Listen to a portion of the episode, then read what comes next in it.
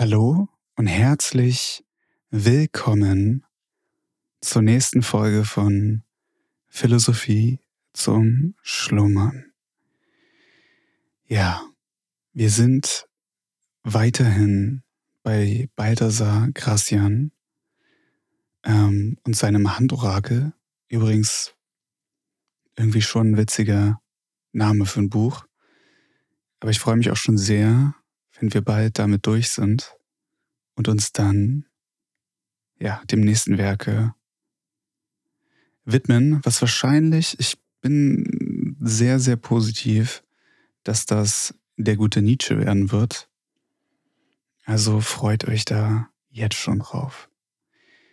So, ich würde sagen, wir springen direkt in den Text. Nicht spitzfindig sehen, sondern klug, woran mehr gelegen. Wer mehr weiß als erfordert, gleicht einer zu feinen Spitze, dergleichen gewöhnlich abbricht. Ausgemachte Wahrheit gibt mehr Sicherheit. Es ist gut, Verstand zu haben, aber nicht ein Schwätzer zu sein. Weitläufige Erörterungen sind schon mit dem Streite verwandt. Besser ist ein solider Kopf, der nicht mehr denkt, als die Sache mit sich bringt. Ich glaube, damit geht der gute Balthasar Christian auch darauf ein, dass wir manche Dinge nicht überdenken sollen, sondern probieren sollten, so viel Aufmerksamkeit, wie es richtig ist und sinnvoll, ja, irgendwelchen Dingen zu geben und nicht zu viel. Weiter geht's. Von der Dummheit Gebrauch zu machen, verstehen. Der größte Weise spielt bisweilen diese Karte aus. Und es gibt Gelegenheiten, wo das beste Wissen darin besteht, dass man nicht zu wissen scheine. Man soll nicht unwissend sein, wohl aber es zu sein affektieren. Bei den Dummen weise und bei den Narren gescheut sein wird wenig helfen. Man rede also zu jedem seine Sprache. Nicht der ist dumm, der Dummheit affektiert, sondern der, welcher an ihr leidet.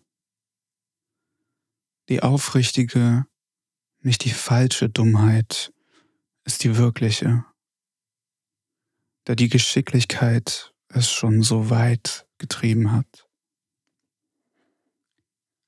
Das einzige Mittel, beliebt zu sein, ist, dass man sich mit der Haut des einfältigsten der Tiere bekleidete.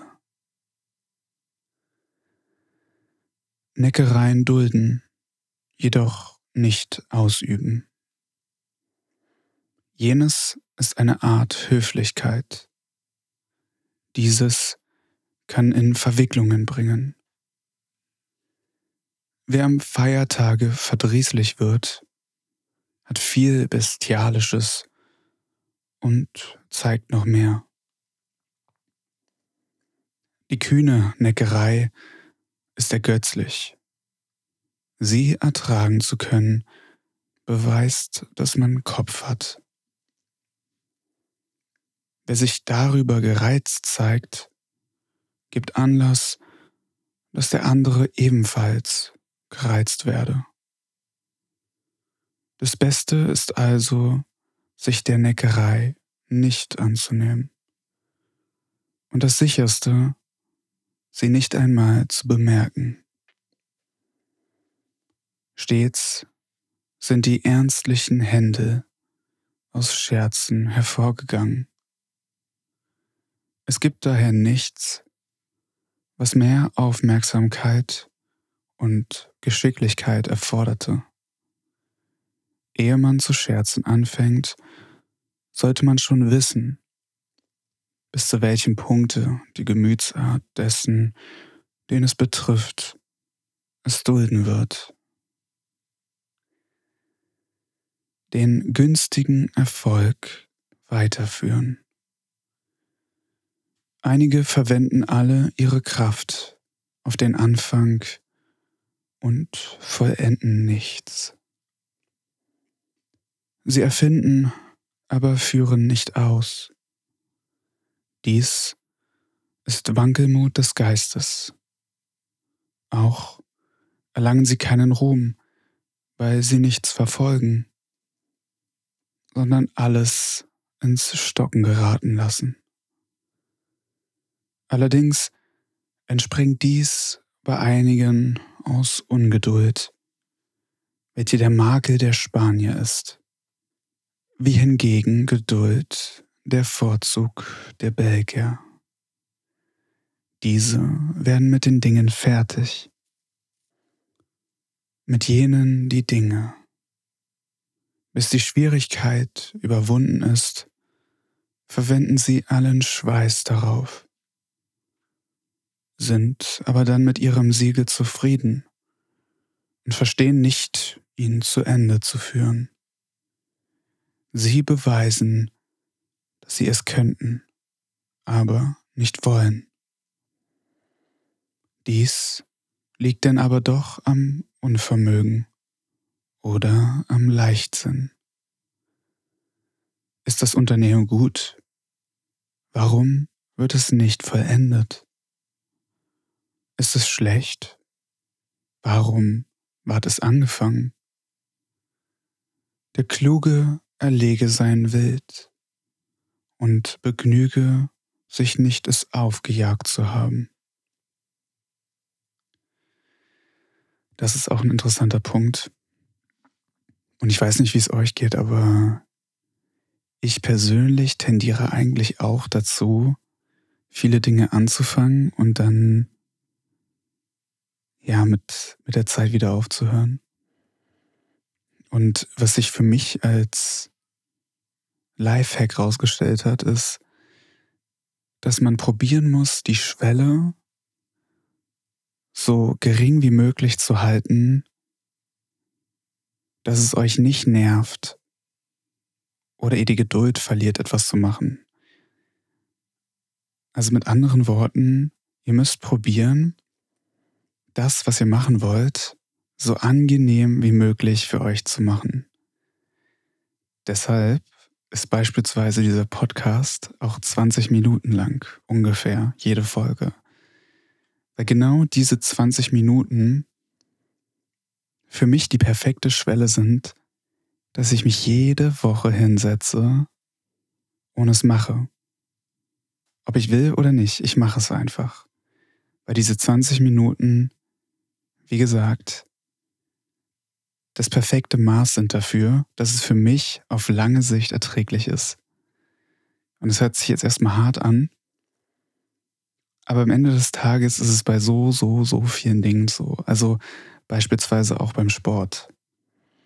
Ne, ihr müsst es für euch so gestalten, dass es Spaß macht natürlich, aber auch, dass ihr geht, wenn ihr in dem Moment keinen Spaß habt.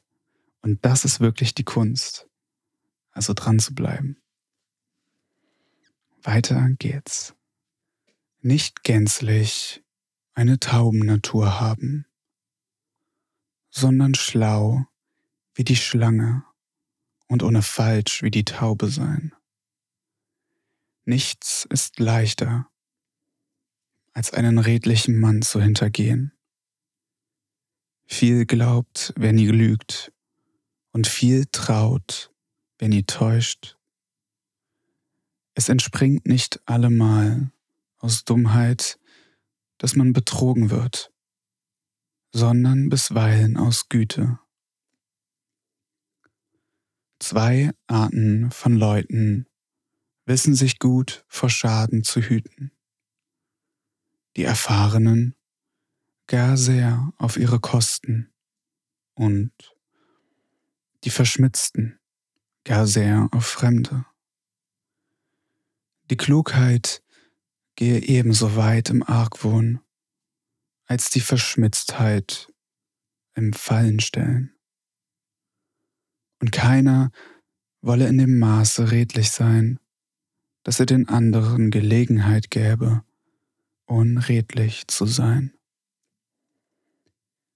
Man vereinige in sich die Taube und die Schlange nicht als ein Ungeheuer, sondern viel mehr als ein Wunder. Zu verpflichten, verstehen. Manche verwandeln ihre eigene Verpflichtung in die des anderen und wissen der Sache den Schein. Oder doch zu verstehen zu geben, dass sie eine Gunst erzeigen, während sie eine empfangen. Aus ihrem eigenen Vorteil machen sie eine Ehre für den anderen und lenken die Sachen so geschickt, dass es aussieht, als leisteten sie dem anderen einen Dienst, indem sie sich von ihm beschenken lassen. Mit dieser sonderbaren Schlauheit. Versetzen sie die Ordnung der Verbindlichkeiten. Oder machen es wenigstens zweifelhaft, wer dem anderen eine Gunst erzeigt. Das Schönste und Beste kaufen sie für bloße Lobeserhebungen und aus dem Wohlgefallen, welches sie an einer Sache äußern machen sie eine schmeichelhafte Ehre. So legen sie der Höflichkeit Verpflichtungen auf und machen eine Schuldigkeit aus dem, wofür sie sehr dankbar sein sollten. Dargestellt verwandeln sie das Passive der Verbindlichkeit in das Aktive, worin sie bessere Politiker als Grammatiker sind. Das ist eine große Feinheit. Allein eine größere wäre, das Ding zu verstehen und solchen Narrenhandel wieder rückgängig zu machen, indem man ihnen ihre erzeigte Ehre wieder zustellt und dafür seinerseits auch wieder zu dem Seinigen gelangte. Originelle und vom gewöhnlichen abweichende Gedanken äußern, ist ein Zeichen eines überlegenen Geistes. Wir dürfen den nicht schätzen, der uns nie widerspricht. Denn dadurch zeigt er keine Liebe zu uns, vielmehr zu sich. Man lasse sich nicht durch Schmeichelei täuschen und zahle für dieselbe, sondern man verwerfe sie. Auch rechne man es sich zur Ehre von einigen getadelt zu werden, zumal von solchen, die von allen Trefflichen schlecht reden. Hingegen soll es uns betrüben, wenn unsere Sachen allen gefallen, weil es ein Zeichen ist, dass sie nicht taugen. Denn das Vortreffliche ist für wenige. Nie dem Rechenschaft geben, der sie nicht gefordert hat. Und selbst wenn sie gefordert wird, ist es eine Art Vergehen, darin mehr als nötig zu tun. Sich ehe Anlass da ist, entschuldigen, heißt sich anklagen. Und sich bei voller Gesundheit zu Ader lassen, heißt dem Übel oder der Bosheit zuwinken. Die von selbst gemachte Entschuldigung weckt das schlafende Misstrauen. Auch soll der Kluge einen fremden Verdacht nicht zu merken scheinen. denn das hieße die Beleidigung aufsuchen, sondern er soll denselben alsdann durch die Rechtlichkeit seines Tuns widerlegen. Etwas mehr Wissen und etwas weniger Leben. Andere sagen es umgekehrt. Gute Muße ist besser als Geschäfte. Nichts gehört uns als nur die Zeit, in welcher selbst der lebt, der keine Wohnung hat. Es ist gleich unglücklich, das kostbare Leben mit mechanischem Arbeiten oder mit einem Übermaß erhabener Beschäftigungen hinzubringen. Man überhäufe sich nicht mit Geschäften und mit Neid, sonst stürzt man sein Leben hinunter und erstickt den Geist. Einige wollen dies auch auf das Wissen ausdehnen. Aber wer nichts weiß, der lebt doch nicht. Der Letzte behalte bei uns nicht allemal recht. Es gibt Leute des letzten Berichts, deren Ungebührlichkeit aufs äußerste geht. Ihr Denken und Wollen ist von Wachs. Der Letzte drückt sein Siegel auf und verwischt die früheren. Diese sind nie gewonnen, weil man sie ebenso leicht wieder verliert. Jeder färbt sie mit seiner Farbe. Zu Vertrauten taugen sie nicht, und ihr ganzes Leben bleiben sie Kinder. Zwischen diesem Wechsel des Meinen und Wollens hin und hergeworfen, hinken sie stets am Willen und am Verstande und wanken von der einen zur anderen Seite. Nicht sein Leben mit dem anfangen, womit man es beschließen hätte. Manche nehmen die Erholung am Anfang und lassen die Mühe für das Ende zurück. Allein erst kommt das Wesentliche. Nachher wenn Raum ist, die Nebendinge. Andere wollen triumphieren, ehe sie gekämpft haben. Wieder andere fangen damit an, das zu lernen, woran wenig gelegen ist, und schieben die Studien, von welchen sie Ehre und Nutzen hoffen, für das Ende ihres Lebens auf. Jener hat noch nicht einmal angefangen, sein Glück zu machen, und schon schwindet ihm vor Dünke der Kopf. Methode ist unerlässlich zum Wissen und zum Leben. Da gibt's ein gutes Buch zu, Eat the Frog, wo es eben auch darum geht, das Wichtige und das, was man auf jeden Fall machen muss, am Anfang des Tages zu machen. So, und nun zum letzten Aphorismus. Wann hat man die Gedanken auf den Kopf zu stellen? Wann verschmitzte Tücke redet? Bei einigen muss alles umgekehrt verstanden werden. Ihr Ja ist Nein und ihr Nein Ja. Reden Sie von einer Sache nachteilig, so bedeutet dieses, dass Sie solche hochschätzen. Denn wer sie für sich haben will, setzt sie bei anderen herab. Nicht jeder lobt. Der lobt redet gut von der Sache. Denn manche werden, um die Guten nicht zu loben, auch die Schlechten loben. Für wen aber keiner schlecht ist, für den ist auch keiner gut. Und damit sind wir am Ende dieser Folge angekommen.